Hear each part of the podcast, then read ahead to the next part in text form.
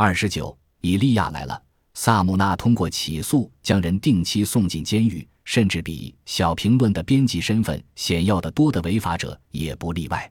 同年早些时候，他以出版淫秽书籍的名义起诉了哈珀兄弟公司董事长，被告被罚缴纳一千美元罚款或监禁三个月。奎因可以为安德森和西普寄去五十美元保释金，但不会支付两千美元让他们重获自由。表达对尤利西斯不满情绪的一份激昂的信件，如潮水般向小评论编辑部涌来。编辑们通常置之不理，但有封信特别引人注目。信封上的手写字体非常漂亮，所以玛格丽特·安德森就把信拆开了。芝加哥的一位女士想要分享一下她对布鲁姆在沙滩上邂逅格蒂这一情景的看法。出自心灵阴沟的可恶可憎的污言秽语，生于污秽，长于污秽。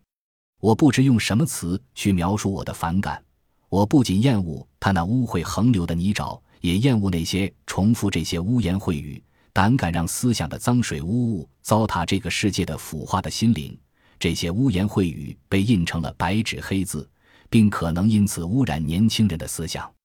哦，天哪，太恐怖了！我对美国的幻想遭受到惨烈的破坏，你们怎么能做出这种事呢？安德森整晚都没有睡觉，想要回一封长信来表达他对来信者在艺术、科学和生活领域深刻的无知的激愤之情，但最后他以轻蔑的语气写道：“您喜不喜欢詹姆斯·乔伊斯都无关紧要，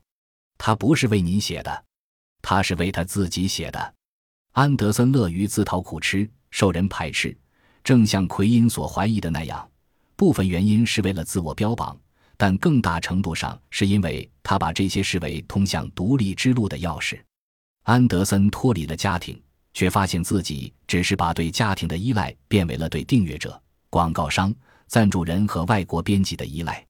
他羡慕乔伊斯和艾玛·古德曼这种为了追求某种超越自己的理想而流亡或坐牢的人。乔伊斯在战争期间忍受着疾病和贫苦的折磨，笔耕不辍的身影，对出版商、读者和保守古板的道德警察不屑一顾。在安德森看来，正体现了艺术的本质。既然遭到了刑事指控，他就可以像乔伊斯那样表现出目空一切的无畏态度了。他还希望能像他一样宣誓独立，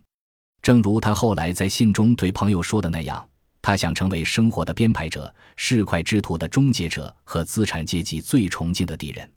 在遭到指控后，姗姗来迟的新一期小评论上，安德森坚称，真正的艺术以两个原则为基石：首先，艺术家在任何情况下都不应对公众负责；事实上，公众应该对艺术家负责。第二，他强调说，伟大艺术家的地位不容撼动。正如你无法吞下星星一样，你也不能限制他的表达自由，不能摆出一副高人一等的派头，让他施展才华，却单纯为了取悦你。小评论是为天才而存在的，这就是安德森和西普要像魔鬼那样战斗的原因。安德森渴盼一个才华横溢的人可以得到保护的社会，艾兹拉·庞德希望恢复贵族品味。玛格丽特·安德森则想建立专制政权，才华卓越的人将会统治碌碌无能之辈。如果不这样做，那就意味着才华卓越的人必须和普通大众一样忍痛受罪，因为普通大众而忍痛受罪。在安德森看来，对《尤利西斯》和《小评论》涉嫌淫秽的审判，不是为争取言论自由而进行的斗争，而是为天才的自由而进行的斗争。